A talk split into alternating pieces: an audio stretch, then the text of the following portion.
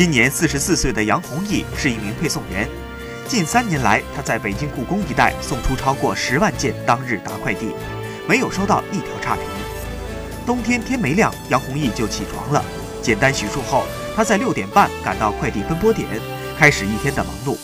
分拨完毕后，他会挨家挨户送快递，一天下来往往已是晚上八点。每天，杨弘毅从北长街、西华门、南长街走到中山公园，这里是快递员最头疼的区域。一是往往需要步行，抱着大件小件的包裹；二是等待时间长，客户从故宫沿线机构出来取包裹要不少时间。虽然故宫近在咫尺，但他还没有进去逛过一次。全年无休，家人也不在身边，